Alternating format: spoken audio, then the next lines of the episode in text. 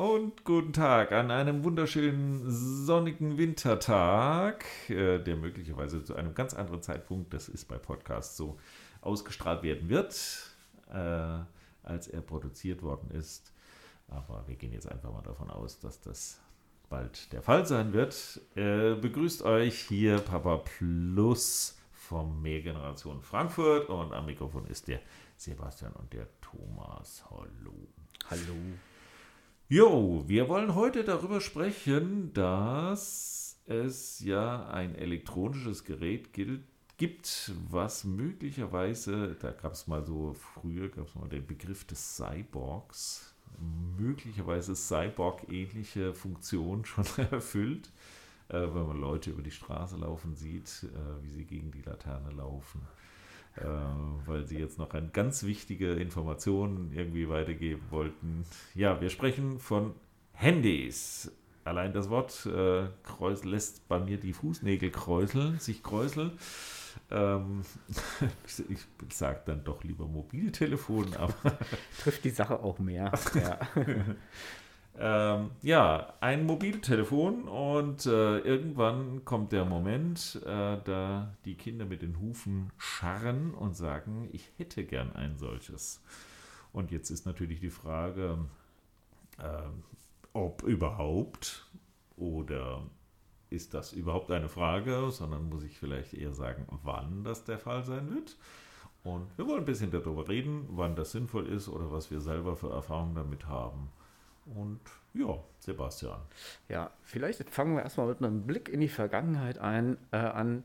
Also ich kann mich noch sehr gut an die Zeit erinnern, als ähm, man einen kleinen Zettel in seinem Portemonnaie hatte, auf dem die wichtigsten Telefonnummern äh, seiner Freundin und Freundin standen. Und äh, telefonieren im Grunde darin bestand, dass man zu Hause äh, über den Festnetzanschluss telefoniert hat oder aber vielleicht von einem kleinen, dieser gelben Telefonhäuschen, die es früher mal gab äh, einem Münzfernsprecher, glaube ich, so hieß es richtig.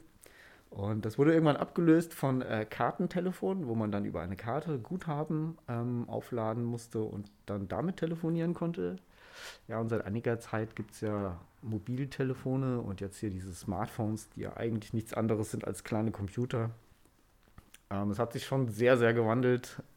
Ähm, ich glaube, die wenigsten kennen auch noch Telefone mit Wählscheibe. und dieses Gefühl, wenn man eine lange Nummer in einer anderen Stadt gewählt hat und sich, man sich bei der vorletzten Ziffer verwählt hatte und wieder von vorne beginnen musste. Ähm, ja, und der Spaß sehr viel Geld gekostet hat, auf jeden Fall. Sehr, ja. sehr viel telefonieren ist sehr, sehr, sehr viel teurer als heute ja, gewesen. das stimmt. Ja, also vielleicht kann man das, äh, wenn du historisch angefangen hast, äh, vielleicht, äh, ich darf ja ich bin noch, noch mal einen Ticken älter. Ähm, Zu deiner Zeit wurde noch getrommelt oder per Brieftaube? Oder Nein, aber, aber ich erinnere an, die, an eine Zeit erinnere ich mich nicht, aber ich weiß sie. Äh, in den 50er Jahren, da war ich noch nicht geboren, nein, äh, gab, es, äh, gab es in jeder Telefonzelle gab es einen Zettel, da stand drauf, fasse dich kurz. Tatsächlich weil die ähm, Belastung äh, der Personen, die das gemacht haben, ähm, zu groß gewesen ist. Einfach, das konnten die nicht leisten. In den 80er Jahren hat man festgestellt, oh, die Leute müssen telefonieren, da verdienen wir nämlich Geld damit. Da war dann, ist kein Witz, äh, gab es dann einen Zettel, der hieß, ruf doch mal an. ja, die Zeiten ändern sich. Aber genau das drückt es vielleicht aus. Ne? Auf der einen Seite, also telefonieren hat, darf ich auch äh, persönlich werden, hat bei mir eine enorm wichtige Rolle immer gespielt. Mhm. Also äh, das war das, was meine, meine Eltern fast in den finanziellen Ruin gestützt hat. ich bin ein grandioser Telefonierer von mehreren Stunden immer gewesen. Tatsächlich. Ja, es gibt äh, bis heute Personen, die ich nur telefonisch als Freundschaften führe. Das ist sehr interessant. Mhm. Und äh, also von so her, das ist, das ist etwas, was ich, äh, selbst wenn ich es wollte, äh, meinen Kindern auf jeden Fall nicht verbieten könnte. Denn äh, ich bin da ein, ein großer Partizipierer. Mhm. Ähm, und die Frage ist aber, wie, wie geht man damit um? Also äh, ist es doch eher, fasse dich kurz oder ruf doch mal an? Ja, ich glaube, das ist auch eine Typfrage. Ähm, das ist ganz gut, dass du das jetzt so eingangs erwähnt hast, dass du ähm, sehr gerne telefonierst. Ich bin da, glaube ich, eher das Gegenteil. Ich bin der berühmt-berüchtigte Ein-Minuten-Telefonierer. Ähm, ich schaffe es auch mit hm, zum Beispiel ähm, mit Familienmitgliedern, die ich länger nicht gesprochen habe, Telefonate so von maximal drei Minuten zu führen. ähm, weil ich weiß nicht, telefonieren ist tatsächlich nicht so mein Medium.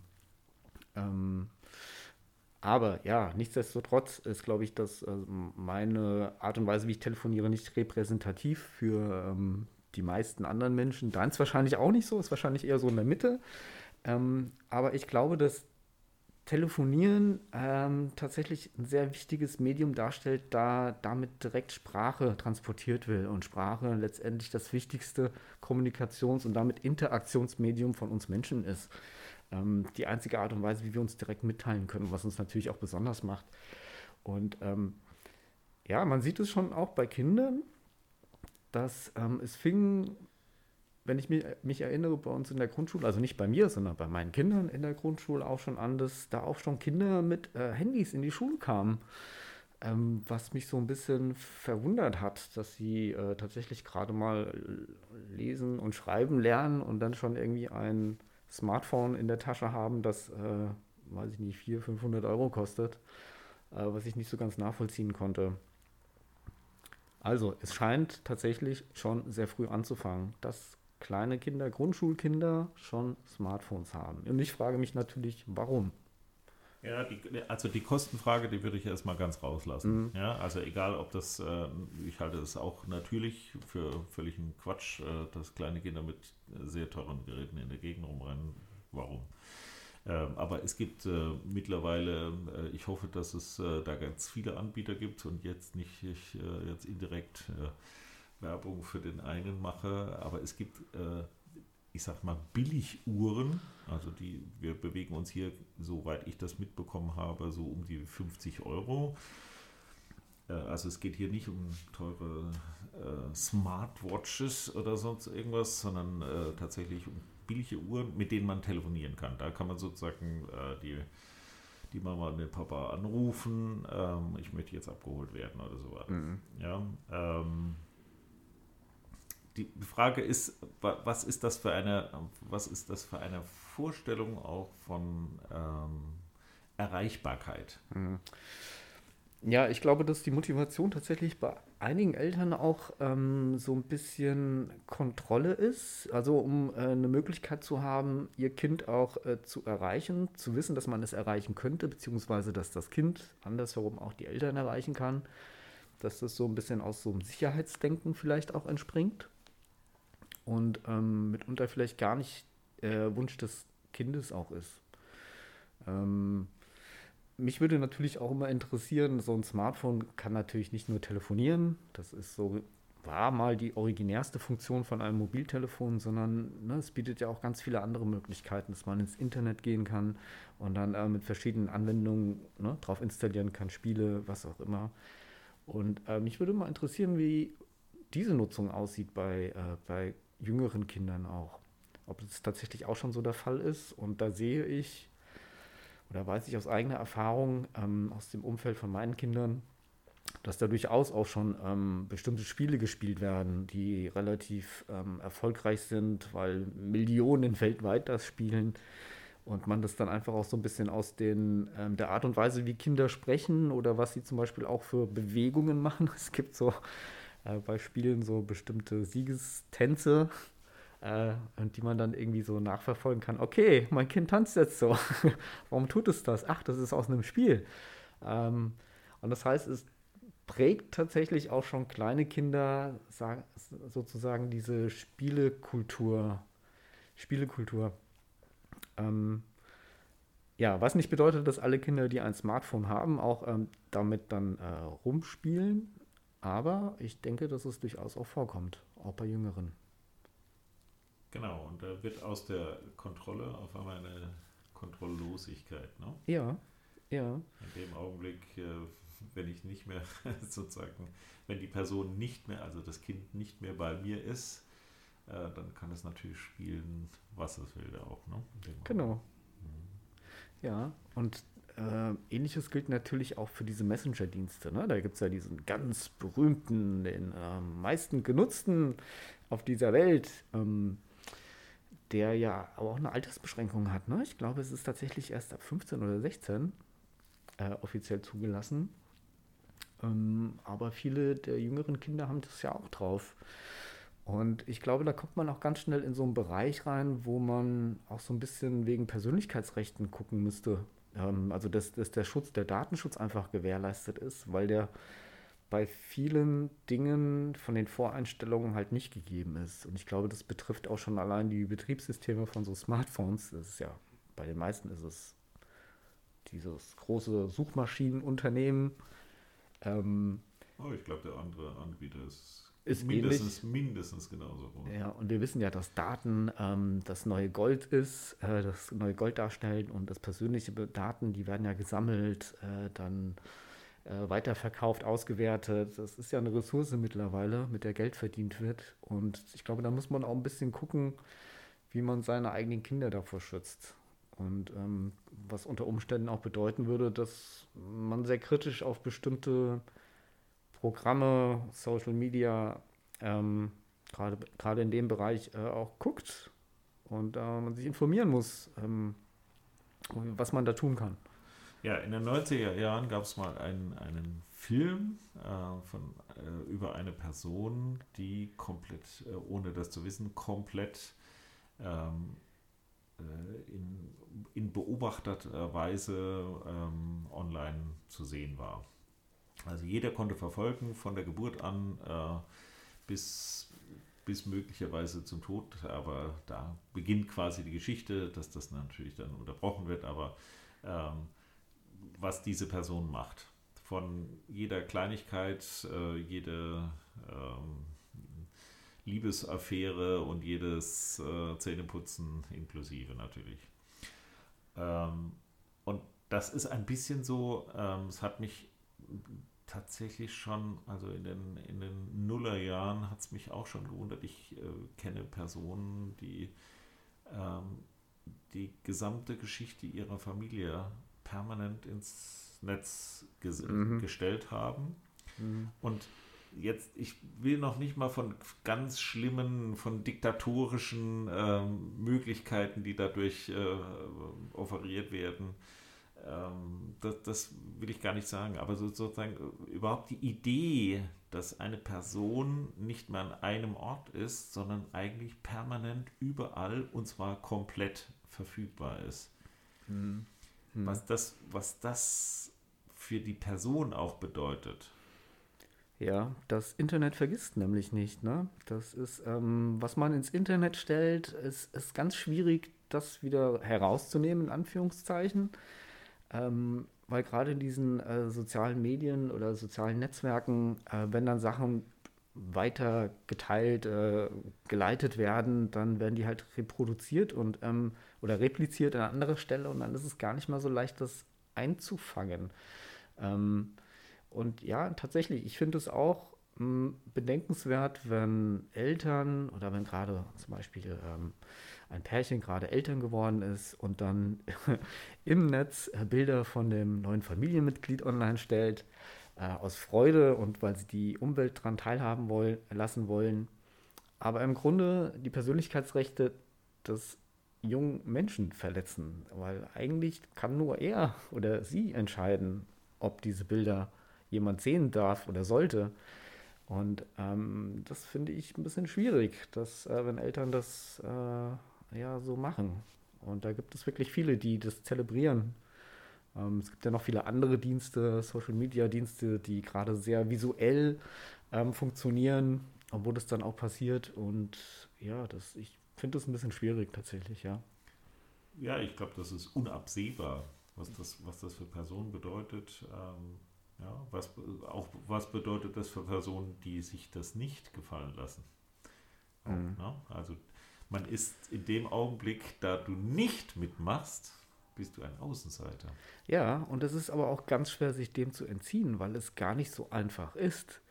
Weil in dem Moment, wo ich mir ein, äh, ein Smartphone zulege, bin ich gezwungen, mit einem bestimmten Betriebssystem, womit dieser Computer funktioniert, damit zu arbeiten und dem meine Daten offenzulegen. Und man kann das ein bisschen einschränken, soweit ich weiß, aber äh, letztendlich wissen wir nicht ganz genau, ob es auch wirklich so funktioniert oder ob die Daten nicht doch heimlich gesammelt werden. Und ähm, ich glaube, man kann, es gibt ja diesen Begriff Big Data, ähm, womit sozusagen mit Algorithmen große Datenmengen verarbeitet werden können. Und das geschieht auch gerade im kommerziellen Bereich. Es gibt ja diese riesige ähm, Online-Einkaufsplattform von diesen ehemals reichsten Menschen der Welt, ähm, wo das sehr ausgiebig gemacht wird. Und das lässt sich dann auch über so technisch über verschiedene Webseiten äh, nachverfolgen, wie man sich im Internet bewegt, was man sich anguckt, wofür man sich vielleicht interessiert. Und ähm, darauf zugeschnitten bekommt man dann auch Werbung. Manchmal wundert man sich dann, okay, ähm, warum kriege ich jetzt diese Werbung? Woher weiß das Internet, dass ich das vielleicht interessant finden könnte? Und ähm, ich glaube, da muss man einfach ein bisschen aufpassen, ähm, und es ist auch nicht so einfach und so trivial, da tatsächlich auch äh, einen guten Weg zu finden. Das ist, ähm, ich glaube, das erfordert schon einiges an Medienkompetenz. Ja, wollen wir nochmal zurückkommen, äh, die ja. Telefone. Ja? Ähm, wenn, wenn, ich das, wenn ich das mache, wenn ich einem Kind ein Telefon gebe, und nochmal, das ist hier nicht die, das ist eine kritische Auseinandersetzung, das ist keine ablehnende Haltung. Ja. Ähm, aber wenn ich ein Telefon meinem Kind mitgebe, dann lasse ich das Kind auch als ein, zu einem Teil dieser Auseinandersetzung werden. Ne? Auf jeden Fall. Ja, also ja. ich vernetze mein Kind tatsächlich. Das heißt also, äh, nicht nur das Kind hat Zugang zum Netz, sondern das Netz hat möglicherweise auch Zugang zu dem Kind. Mhm. Ja, und das jetzt weniger in einer haptischen Weise, aber Beispiel hast du genannt, zum Beispiel durch Werbung. Mhm. Ja, und das sind auch die harmlosen Dinge. Ne? Ja. Und aber ich würde sogar schon äh, einen Schritt vorher sagen, dass das Internet das schon wusste, dass du ein Kind hast. Ja. Das und kommt noch erschwerend dazu. Genau, ja. das, das wusste das schon lange, weil du Kinderklamotten bestellt hast, weil du nach bestimmten Geschenken gesucht hast und so. Das wusste das Internet alles schon. Ähm, ja, aber ich glaube, worauf du hinaus willst, ist, ähm, dass man Kinder äh, nicht einfach alleine lässt, indem man sagt, okay, du hast Geburtstag, du wirst heute hm, so und so viele Jahre alt, hier hast du dein erstes Handy. Ähm, sondern ich glaube, wir müssen als Eltern, wir sind in der Verantwortung, das mit zu begleiten. Das heißt nicht, dass wir hier groß kontrollieren und irgendwelche äh, Tracker-Apps drauf installieren, wo wir unser Kind ausspionieren können, sondern dass man ihm ähm, ja einfach darauf hinweist, dass es bestimmte, äh, ich sag jetzt mal, ähm, äh, wie sagt man, Fallstricke gibt, ähm, auf die man vielleicht achten muss. Und das kann das Kind vielleicht auch, es kann das Kind auch gar nicht wissen. Und dass man vielleicht auch zusammen mit dem Kind ähm, mal drauf guckt, okay, was für Spiele spielst du denn? Oder welche ähm, Apps möchtest du installieren und warum? Ähm, und man dann darauf hinweist, okay, bei diesen Apps, zum Beispiel bei diesem sehr berühmten Messaging-Tool, ähm, dass es ähm, halt auch zu einem größeren Konzern gehört der äh, eine sehr große Reichweite im Internet hat und dass man dann auch einfach ein bisschen dafür ein Gespür erweckt, dass man, ja, das Kind, dass es dann Teil dieser großen Community wird und viele Informationen dann auch äh, dort landen und man nicht genau weiß, was mit denen passiert. Genau, also vielleicht noch als Bild, äh, ich achte auch darauf, also äh, wenn, wenn ich äh, Beispielsweise, ich laufe mit meinem Kind an einer äh, Küstenstraße entlang äh, oder Küstenweg und da gibt's äh, die See ist sehr rau und äh, da gibt es große Wellen und so weiter, dann achte ich darauf, dass das Kind jetzt da nicht reinfällt. Ich mhm. verhindere nicht, dass wir dort lang spazieren. Vielleicht, wenn es noch schlimmer wird, dann vielleicht schon, aber sonst, äh, ich kann mit dem Kind dort lang laufen, aber ich achte darauf, dass es äh, natürlich da auch äh, immense Gefahren geben kann. Mhm. Warum sollte das bei elektronischen Geräten, die vernetzt sind, anders sein? Warum sollte ich da das Kind alleine lassen und sagen, oh ja, es wird schon alles so? Nein, das wird eben nicht so, sondern da muss man da aufpassen und man muss äh, über Dinge reden und äh, das als Teil einer Auseinandersetzung sehen. Genau.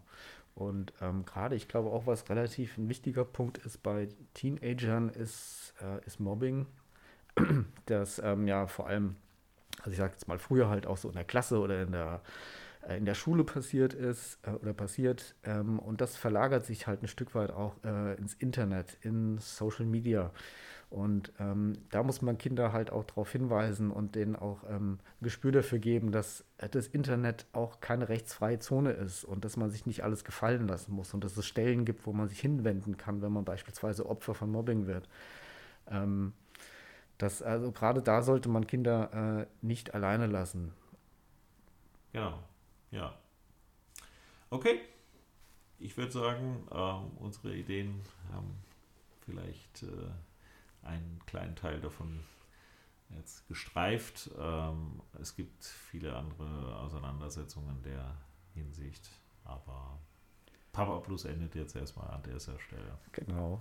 Schön, dass ihr zugehört habt. Bis zum nächsten Mal. Macht's gut. Ciao, ciao. Tschüss.